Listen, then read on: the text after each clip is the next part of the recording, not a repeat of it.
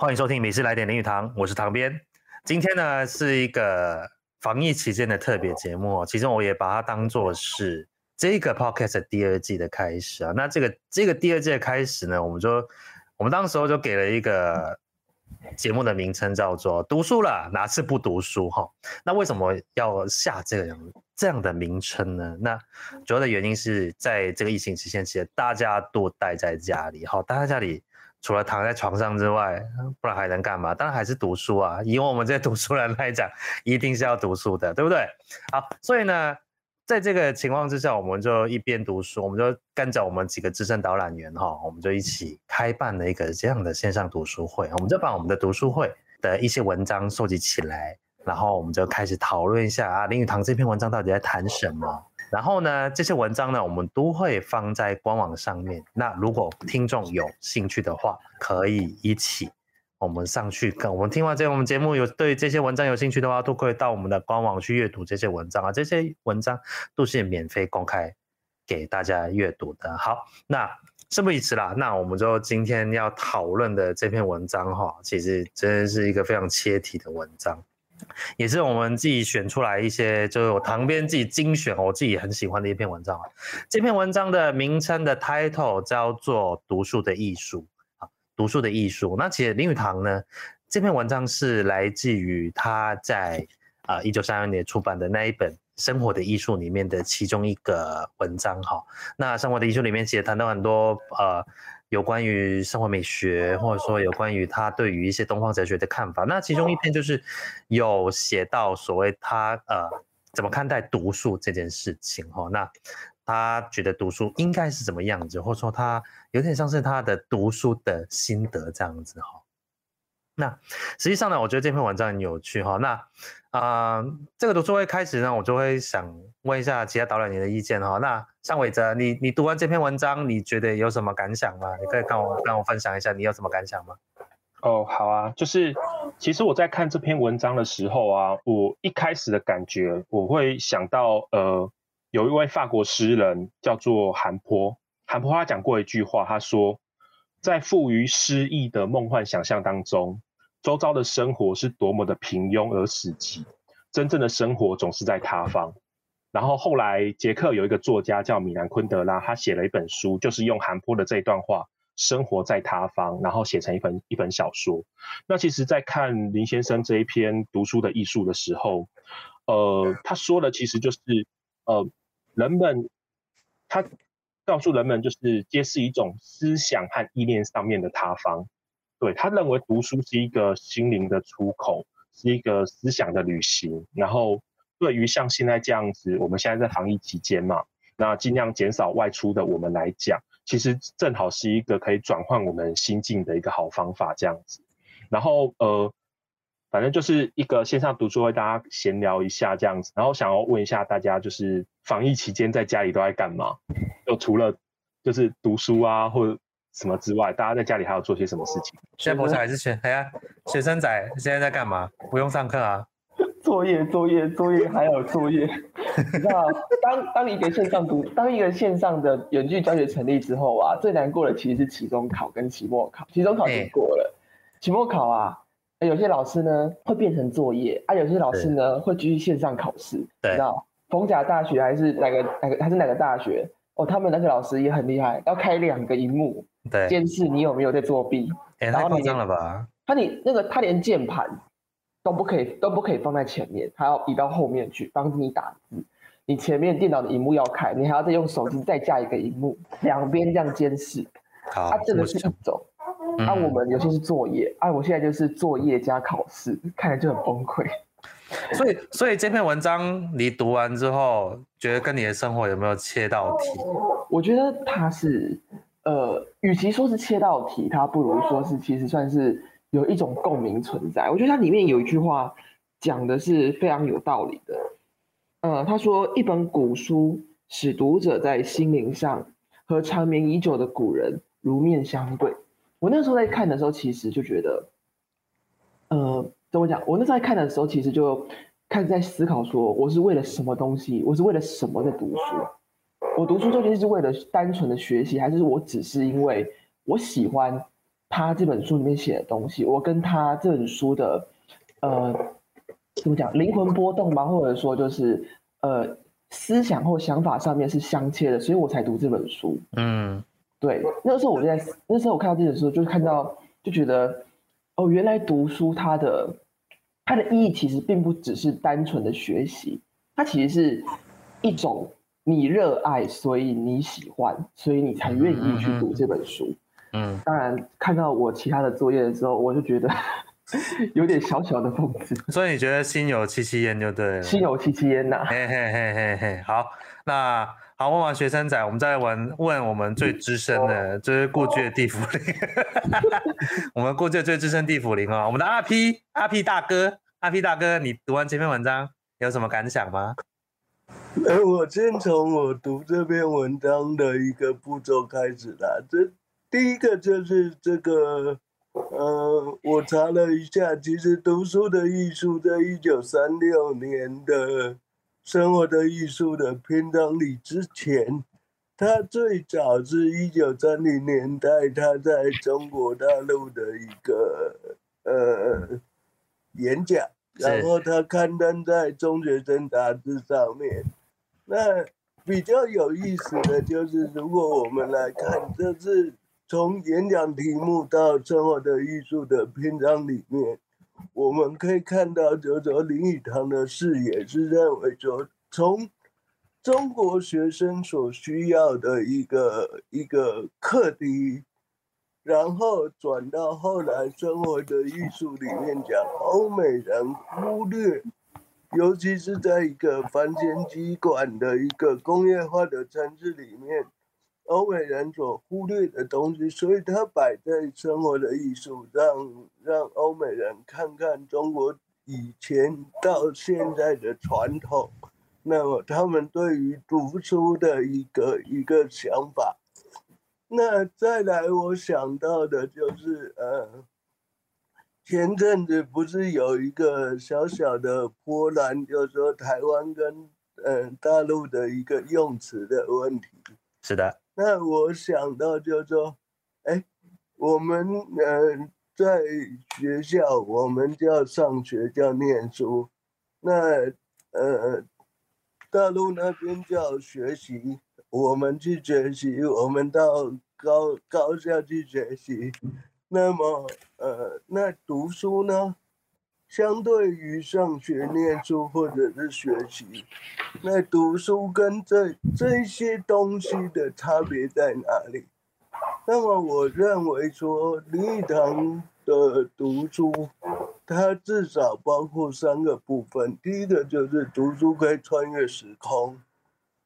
呃，可以，不管是古今，就是时间或者是空间，可以穿越时空。那么，当然还有是接收知识。那么，我觉得一另外有一个林语堂更更强调的就是说。他会去品味说一个人怎么样叙述他一个他所了解的事情，事情的来龙去脉，呃，他的我们简称为知识叙事好了。我认为是这三个部分。嗯哼哼哼哼哼哼哼，好，像我旁边啊，我自己看完这篇文章啊，其实我想要。呃，其实我刚他前面的部分其实有谈到一个我觉得很重要的点，就是他认为就是林语堂觉得读书，他就觉得是跟一个最善谈者接触的机会。他直接写了这一句话。其实我觉得，我觉得像近期有一些学者其实谈到为什么要读书，因为因为读书就是跟死人交朋友。哎，他直接说跟死人交朋友，跟过去的人产生了一个连接。那这个连结。他不是跟一般人，这有点像是跟你过去的一些名人去做一个交谈的机会。那那林语堂其实早在一九三二年早就发现了这一点，他也非常认同这一点。那那其实刚刚回应到阿 P 所讲的，他阿 P 你刚刚是讲说他第二个是呃要学习之外嘛，或者说那个。呃，就是第二个是接受知识啊，接受知识，嘿。第一个超越时空啊，是就是借由借由书，甚至我们可以到一个魔界的时空啊，可以到一个言情小说的时空啊，我们可以超越时空。嗯那第三个就是我们可以看到说他怎么样叙述一件事情。是是是，就是说。其实我觉得，其实林语堂也是确实是在谈这三个点的。那那学习知识的话，但我觉得，我觉得学习知识好像好像并不是林语堂真正想要谈的东西。我觉得更他好像更在乎在乎的是所谓品味的养成，或者说他认为读书是培养自己内涵的。那这是其中一点，那可能品德也是其中一点，或者读书对。林语堂来说，如果你只是单纯为了要啊、了解某件事情而苦读这件事情，我觉得林语堂本质上是反对这件事情的。就我自己在读完这篇文章，他其实啊、呃，并不是那么呃，并不是那么认同要苦读。但这件事情要回到一个问题上面哈，有些人认为，如果你要你要你要学习某个东西，你就一定要研读。但是林语堂好像似乎是反对这一点的，你这那阿 P 你怎么看呢？我不是觉得，我我不是认为说他反对，可是我是认为说，他认为勤研或者是苦读这两个词，应该是人家形容你，而且是你被误解，因为你在悠游学海，你是非常的专注，嗯、非常的快乐，一点没有。苦这件事情，对，所以这这两个词“勤言”里面用“勤言”还有“苦读”的话，应该是人家的形容词，而且是一个误解的形容词，而非自己的追求。自己的追求当然是悠游学海的欢愉。对，好，那伟哲呢？伟哲有什么看法？嗯，其实像刚刚阿 P 所提到的，我觉得刚好很符合说林先生在这一篇文章里面所谈到的。呃，我自己的我自己看到的是，他好像应该是把呃一般的那种就是阅读，就是读书的乐趣，跟其实做学问这两件事情，其实应该是有一点点分开的。嗯哼，对，就是做学问，我觉得他会需要有一定程度的呃，像日文讲的那个勉强。他其实必须要有一点点，呃，我必须针对某一个主题，然后去去钻研，然后去去看相关的资料，去找资料。可是林语堂先生他在文章当中有描写到，就是哎，我可以就是呃，就是书上呃桌上摆很多种书，然后我现在这一这一本书看一看，哎，觉得有趣了，然后放下来，我我翻一下翻一翻下一本书。他讲的是一种呃，好像生活的一种乐趣，一种。品味，我觉得这这两个是不太一样的东西。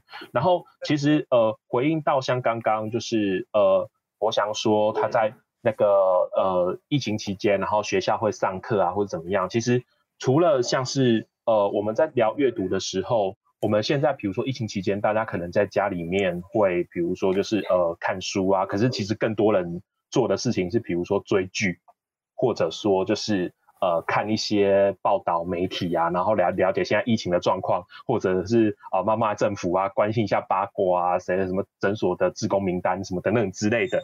可是林语堂先生在这篇文章里面谈到的，其实是说，不管是呃，就是看书，他其实跟我们在看这些报道，其实是不一样的感觉。他认为报这个就像刚阿 B 所提到的，报道它其实向我们揭露的是事实，或者是意图编造的事实。可是林先生认为读书。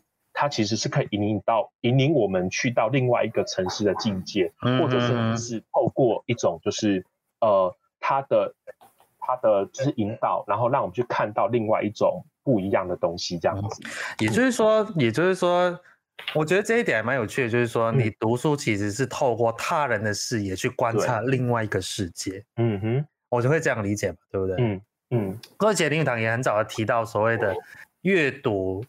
呃，他认为读书就是有经过他者的诠释，哎，嗯，他就是不单只只了解某件事情，而且是经过某个人的观点去了解那个事情，我可以这样理解吧？对不对？嗯，好，那博强呢？博强有什么看法？哎，呃，我自己是觉得，其实在呃这篇文章里面，其实林语堂先生呃比较不喜欢的，其实是一种带有目的性的，嗯，去做读书这件事情。嗯嗯嗯。简单来说，就是假设我为了学习而去读书，那我本身这件事带有目的性。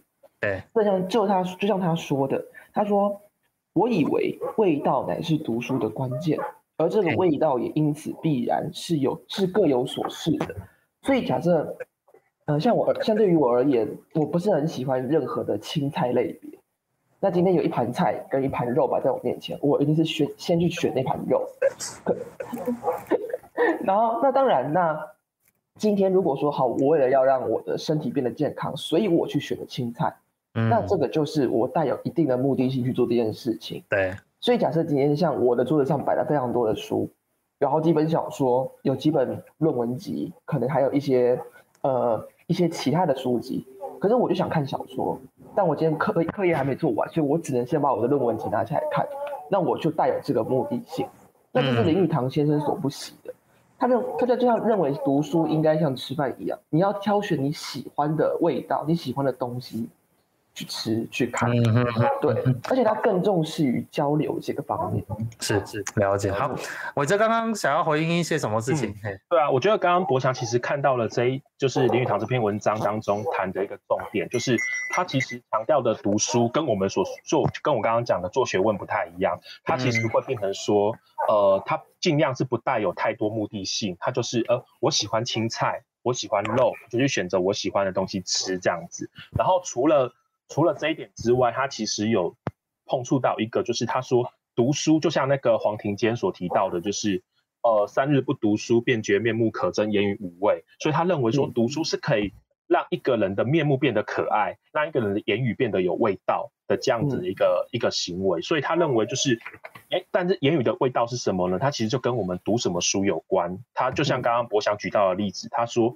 呃，他认为就是像吃东西一样，我们应该挑自己喜欢的东西来吃。看书也应该是挑自己感兴趣的主题来看。呃，然后就是就像人家不是人家说什么呃，俄国的杜斯托也夫斯基他的《卡拉马祝夫兄弟》很重要，那我就去找来看这样子。就这个其实变成有一点点是为了别人而去看书。他认为读书不应该勉强，就跟我们刚刚讲做学问是不太一样的。他没有说一定要谁一定要看什么书，就跟婚姻一样。然后呃是有一点佛系吧，时机到了，缘分到了，自然就会对某一个主题的书籍去感兴趣。然后台语有一段话叫什么？呃，公公办的规矩未低，硬错爱犀牛未爱你。那你啊，爱他的册，你嘛特别 lucky 这样子。对，我刚我刚刚想到，我刚刚想到就是，其实李语堂后面也谈到哈，读书就跟姻缘一样，哎，你找到你的爱人。那一本书就是你的爱人，但是呢，我觉得他还蛮有意思，就是他除了用读书来比，用饮食来比喻，哈，就是有点像吃菜吃草啊。你应该找你喜欢吃的。那那后面也提到，他觉得读书有点像姻缘这样子，有点像是啊，你找到你的你的爱人，你可能一瞬间可能有触电，你可能深爱了这个作家。但是呢，他后面也提到一点啊，但是你过几年可能之后就不爱他了。你过几年之后都没有想要再读他了，就是代表你要跟他分手了这样子。所以我觉得，我觉得这个比喻其实是很有趣的。阿 P 呢？阿 P，你想要说什么呢？呃，其实我觉得这这篇文章里面，除了发想就是对于读书的一个看法之外，还有一个很实际的东西。第一个就是，呃，他可以因为。追求，然后阅读，然后产生一些成就感或满足感，那这个是对于实际上的自信心，或者是实际上对于思考、对于操作是最，可以透过花费最少的金钱，然后得到最大的成就感或者满足感。那么第二个是很实用的，就是。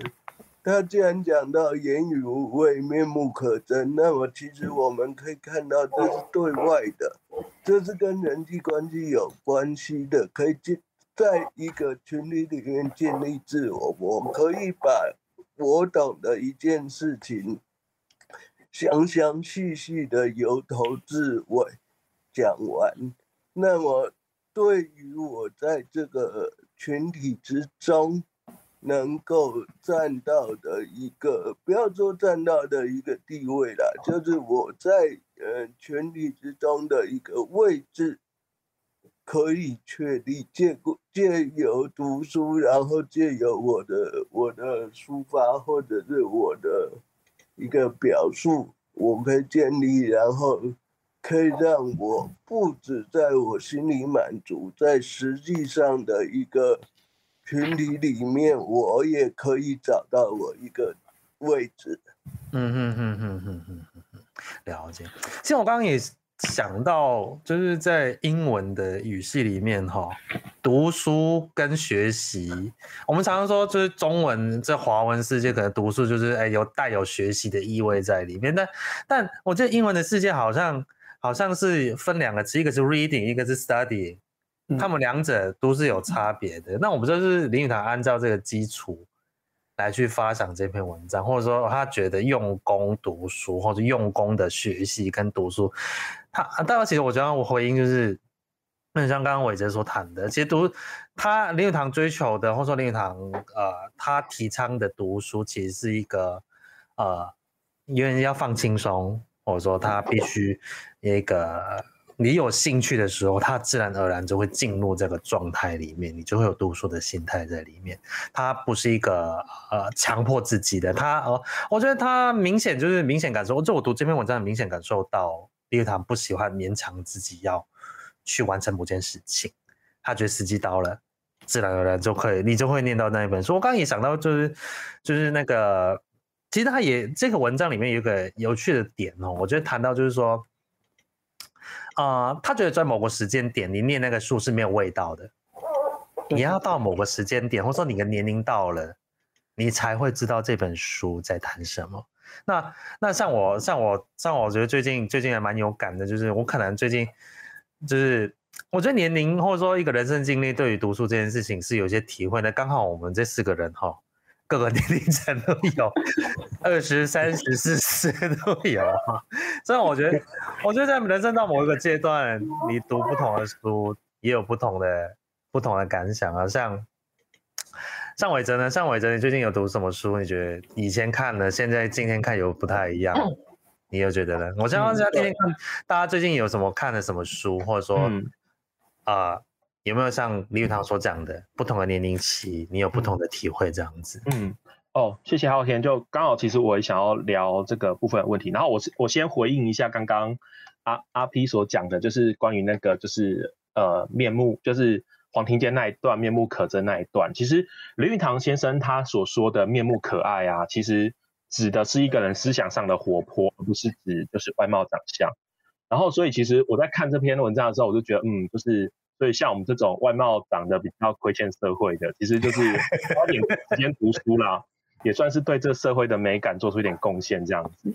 好，OK，然后回应一下刚刚那个昊天提到的，就是其实最近看了什么书哦？这老实说，因为像是我们在写论文、在做学问，其实。有时候真的比较没有办法像林语堂先生这样比较悠闲从容的态度去看书。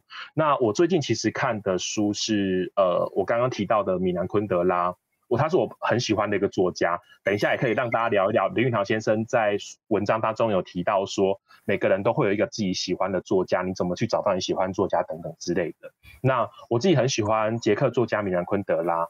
那我最近看的是他一篇叫做《搭便车游戏》的短篇小说，它是收录在他的一本短篇小说集，叫做《可笑的爱》的这本书里面。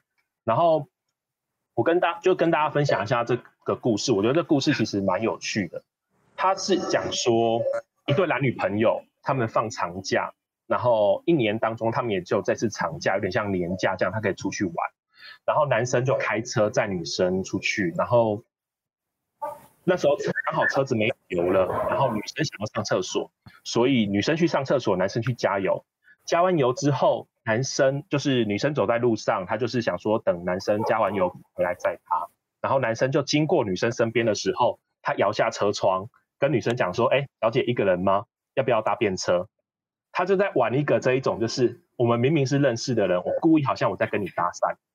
然后女生就想说：“哎，这个游戏蛮好玩的，我就上车。”假装我搭上一个陌生男生的车，然后他们互相就是开始在扮演，明明是男女朋友，结果互相在扮演说我们是在搭讪跟被搭讪。然后在这个过程当中，男生心里面想说：难道你走在路上，人家随随便便跟你搭讪，你就上车了吗？然后女生也在想说：难道你一个人开车在外面的时候，随随便便就会跟路旁的女生搭讪吗？他们就互相这样角色错置，然后最后是一个非常。呃，非常残忍但是有趣的结局，这样子啊，推荐自己可以去看，很棒的一本短篇小说。嗯嗯嗯嗯嗯嗯嗯。阿屁呢？阿屁最近有看什么？还是都没在看？最近看的都是因为我工作的关系，都是资料。最近比较有意思，都是在看以前的报纸啊，以前的报纸。对，因为工作需要，所以都是在看三零年代的报纸，所以那些报纸。其实也反映出一些，因为我们都是看一个比较概括的历史，那那些报纸里面有很多低调的东西，甚至是用词，甚至我们在在转录的时候，我们必须要重新点校。那我讲一个那个比较有意思的，例如说翻译。呃，我上个礼拜找了一个词，找了很久，叫“诗家谷”。诗是唐诗的诗，家是家里的家，谷呢是谷物五谷的谷。那找了半天，我才知道这是芝加哥的翻译。所以，呃，我在找这些资料的时候，包括找一，包括它里面有一些，呃，之前没有收录到书里面的资料，例如说演讲啊什么的，呃，都还蛮开心的。那看到很多，包括用词，包括介绍的语境不同的，那都是最近的一个收获，这样子。对。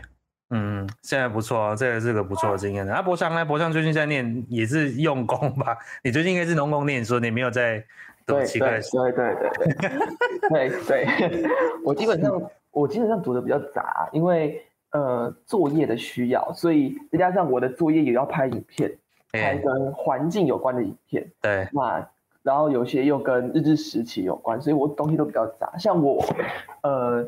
之前我们有一堂课是跟水资源有关的课程，那他就要拍一个，呃，一个跟人人类系统还有自然系统有关的一个设施，然后我们就去爬了，呃，天母古道那边有个非常非常大的一个水管，从天母一路通到文化大学，然后水管路，水管路，对对，往上走那条那条嗯，那条路我觉得。呃，它是一个前面很陡，然后中间很平缓的一个步道。那大概那个陡的部分，就是你会走到会哭出来的那一种。尤其像我完全没有锻炼，哇，差点没在那边 升天。那总之就是在那个时候在找资料的时候，其实就找到非常多跟呃水利设施，例如像像皮、像圳，他们的制作方式。就是他们是怎么盖的，要哪边盖，然后又从哪边引合过来，这都有。那像呃，我有修呃另外一门跟日食期有关的，那我也要找呃有个报告要找跟报纸有相关的，所以我就去找日日新报去找广告。嗯，那像我们像我这组做的是酒类，我们做的就是酒，做的是啤酒。嗯嗯嗯嗯，就好多种不同的酒在那边找来找去。对对对，然后。就找着找着，自己看着也醉了。是的，是的。所以你其实也是在一边找到，在找资料的过程中，你也读到不少你觉得挺有意思的资料。对，但是挺有意思的，挺有意思的，或者说还蛮有趣的一些，是一种乐趣，一种乐趣。所以，我严格来说，大家都不是苦读，大家在苦中作乐。算了，某种程度上，大家在苦中作乐。我来分享，我也我我也来分享一下最近看的一个。我也是最近看了一个短篇小说，我觉得蛮有意思的，就是啊、呃，林语堂以前哈，以前有一部香港拍的电影啊，大概黑白片，大概七十年代有一部片叫《董夫人》。那《董夫人》这部片呢，其实改编自林语堂写的一篇啊、中国传奇小说里面的一个叫做《贞节牌坊》，我记得好像都叫《贞节牌坊》哈。那我们就，那《贞节牌坊》也是按照以前的一，它是改编了这个原著写的一个小说，然后这个小说要被拿去拍成电影哦。这样子，那我自己我自己，但我没有说很想那个那个剧情，其实大概就是说啊、大家这对于女生结婚这件事情，那贞节牌坊有没有那么重要？那那那其实有兴趣，大家可以去看一下哦。那那其实我想要谈的就是说，如果这篇小说在我十年前来看，我觉得可能并没有任何的感想，我觉得单纯觉得哦，就就只是单纯一个很普通的一部小说，但但但你进入了。